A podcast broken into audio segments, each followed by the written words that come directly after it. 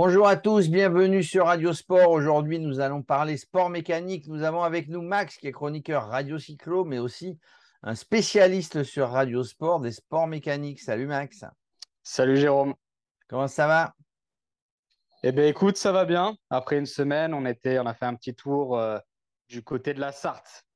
Vous avez fait, alors tu as fait, vous étiez plusieurs, hein, il y avait des milliers de, des milliers de spectateurs dans la Sarthe, puisque tu t'es rendu aux 24 heures du Mans. On a parlé des 24 heures du Mans, évidemment, sur Radio Sport. Mais ben, on voulait ton témoignage, puisque tu as été en, passionné. Il y avait beaucoup de monde déjà sur le circuit, parce que ça fêtait les 100 ans. Il y avait beaucoup de monde sur le circuit? Alors, effectivement, c'était le centenaire. Euh, ce qu'il faut prendre en compte, c'est que euh, c'était un, entre guillemets un renouveau. Même si c'est le centenaire, il y a eu beaucoup de, marques historiques qui sont revenues aux 24 heures du Mans, 24 heures du Mans, qui ont marqué euh, l'histoire de cette formidable euh, course. Et donc, c'était un événement à la fois très attendu et euh, ça s'est vu. il y a eu un record d'affluence. On était 325 000 uniquement sur la course, donc le samedi et dimanche, en, sachant que c'est un événement voilà, qui dure la semaine, mais bah, le, moment clé, c'est vraiment le week-end, le samedi et dimanche. Donc 325 000 personnes, c'est un record. Parce que ça se passe un petit peu comme sur la F1 ou comme avant sur Le Mans, il y a des essais pendant la semaine, il y avait des animations. Évidemment, bah, la, course, euh, la course débute le samedi après-midi, 16h, je crois, et, euh, dure 24 heures. Euh, c'est toujours la même formule, ça n'a pas beaucoup changé, ça. Alors, même, ça va même un peu plus loin que la Formule 1, c'est-à-dire que là, il faut vraiment voir cet événement-là comme, comme un espèce de grand festival ou une grande fête, en fait, pour pour Le Mans, voire même pour la Sarthe en général, euh, parce que c'est un événement qui, est, gigantesque. Euh, et donc, en fait, pendant une semaine, il, peut avoir, il, y a pas mal d'animations. Il peut avoir le pesage, il peut avoir des essais, il y a une parade dans la ville. Euh, et donc, en fait, c'est vraiment tout un festival qui, est, qui est lié tout autour de la course des 24 heures. Et puis, en sachant que même pendant les 24 heures, il y a énormément d'animations. Euh, il y a des concerts, il y a des feux d'artifice, il y a pas mal de choses. Étant donné que le format est, plus long qu'en Formule 1, euh, ils se permettent justement de, vraiment faire vivre l'expérience au maximum. Donc, alors, tu dis, tu dis, alors c'est formidable, il faut le vivre au moins une fois dans sa vie. Plus de 300 000 personnes. Les, gens campent. Moi, j'ai souvenir qu'au 24 heures du Mans, dans le temps, on y allait. C'était un vaste camping. Exactement. C'est un circuit qui est très grand. Il fait un peu, plus de 13, 13 km. c'est très grand, il y a beaucoup de zones vertes. et, donc, alors effectivement, il y a des campings à l'intérieur du circuit, même, tout autour. Mais cela dit, euh, les personnes qui viennent, surtout pendant la course, étant donné que c'est une course qui, dure 24 heures, qui a énormément d'animation tout autour, euh, bon, généralement, les personnes soit restent éveillées, soit euh, ça se pisse un tout petit peu. Et en fait, il y a plein de, de, de, zones où on peut facilement euh, dormir une heure ou deux euh, si vous avez un petit peu l'esprit. Euh, enfin, si vous, si vous arrivez à dormir justement en extérieur sur de la pelouse. si on arrive à dormir, alors. et, puis c'est surtout avec le bruit, oui. Alors oui, c'est ce que j'allais dire, le bruit, le bruit de ces voitures, qui est un bruit caractéristique hein, des, des, des, voitures de course, comme on dit.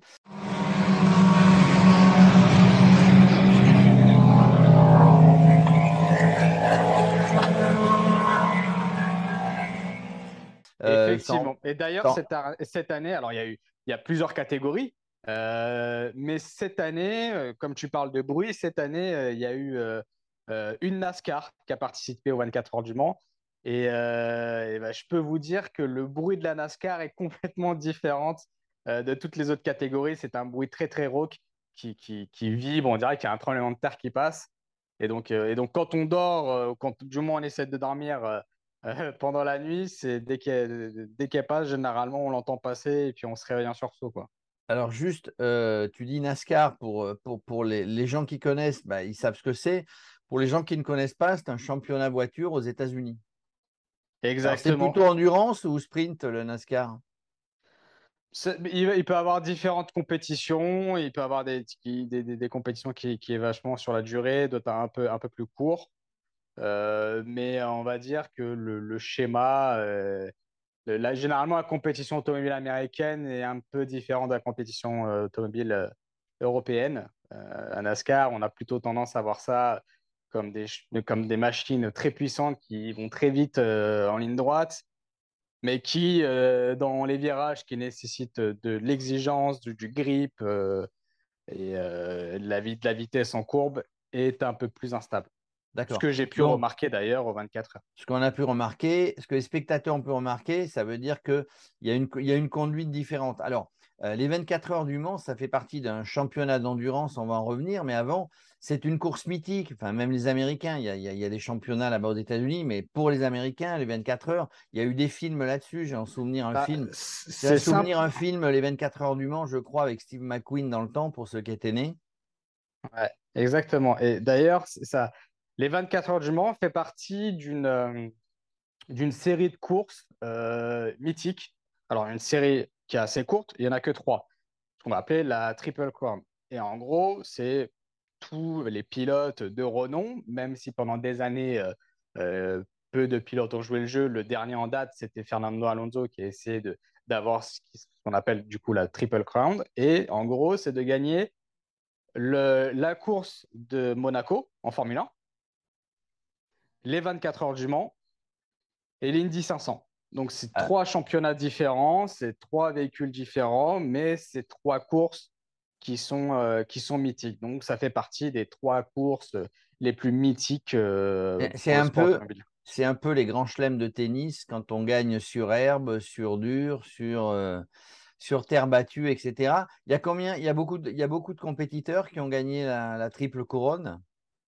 Non, il y, il y a n'y en a qu'un seul jusqu'à présent. Euh, il n'y en a qu'un seul jusqu'à présent. Et Fernando Alonso est toujours euh, en lice pour, pour la gagner. Il suffit juste qu'il arrive à gagner les, euh, l'Indy 500. il a déjà fait une première tentative. Malheureusement, qu'il a raté. Il est arrivé un peu loin. Il est arrivé 20e ou 21e. il y a quelques années. Donc, il est toujours possible que si Fernando Alonso se remet à, à l'Indy, à l'IndyCar, qui puisse gagner justement cette Triple Crown. Puisse encore le faire, c'est pas gagné. Alors, on, voulait parler du renouveau, on voulait parler du renouveau euh, du Mans, de l'endurance de manière générale. Euh, bah, y y a, tu l'as dit tout à l'heure en préambule, il y a des écuries qui étaient parties, qui sont revenues, des écuries, aussi, des écuries aussi comme Ferrari qui est revenu et qui a mhm. gagné. Alors, voilà, c'est-à-dire que le, championnat d'endurance, euh, ces dernières années, euh, eh ben, on, remerciait les, euh, catégories de, de, GT3 pour euh, faire le spectacle parce que effectivement ce qu'on appelait les LMP1 qui aujourd'hui sont devenus des hypercars c'est simple, il y avait Toyota qui était présent et puis il y avait une autre écurie mais qui ne faisait, qui ne faisait pas le poids. Donc, c'est-à-dire que bah, les Toyota se qualifiaient une et deux et puis plus ou moins faisaient les courses seuls.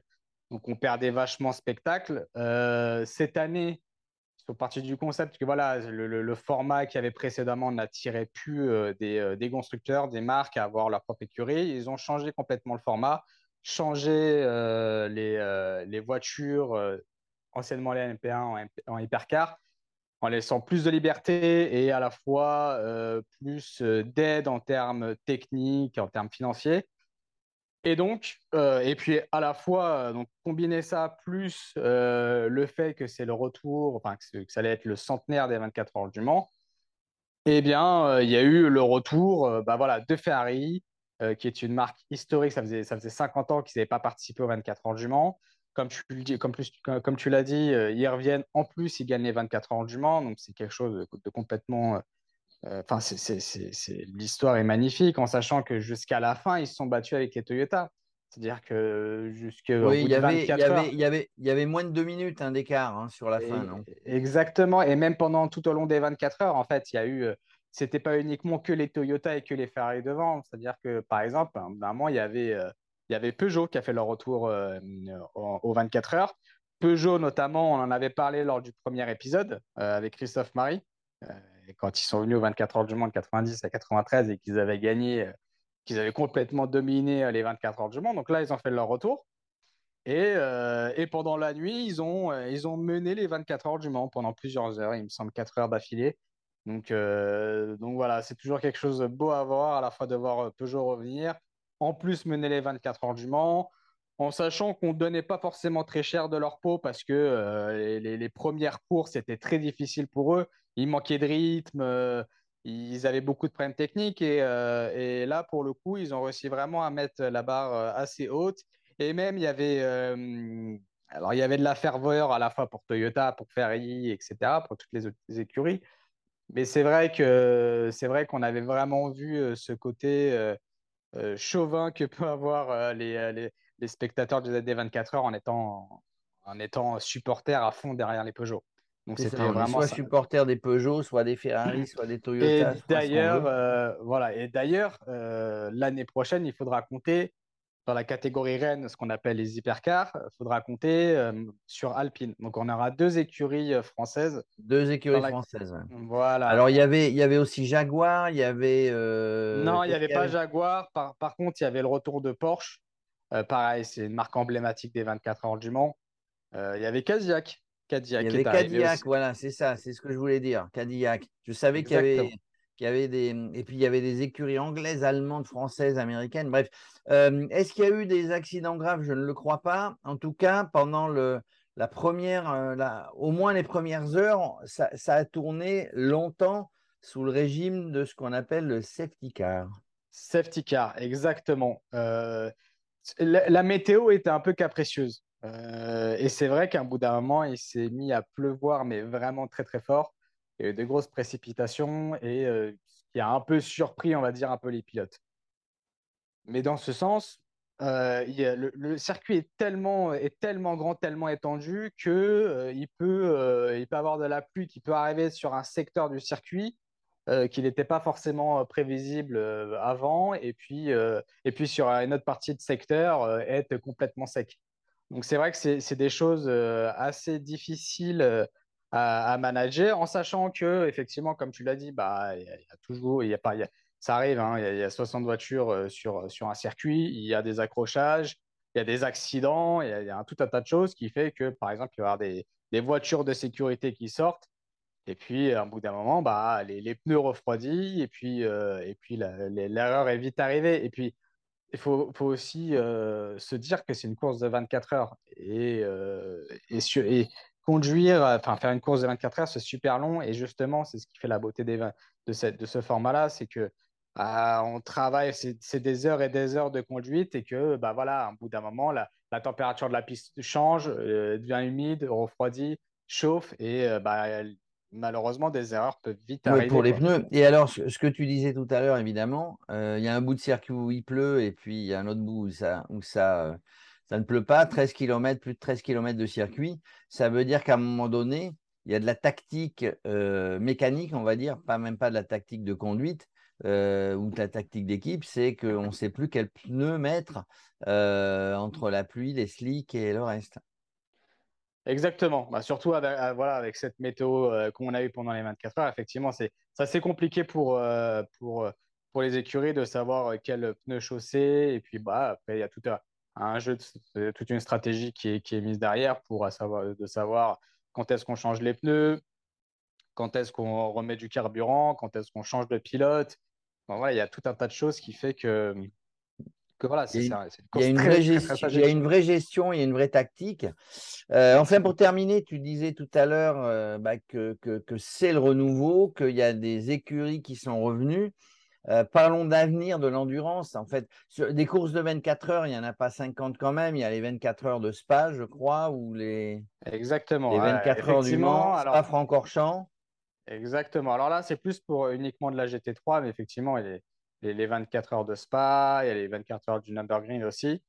Euh, mais ça, c'est vraiment typé de la, de, de, la GT3.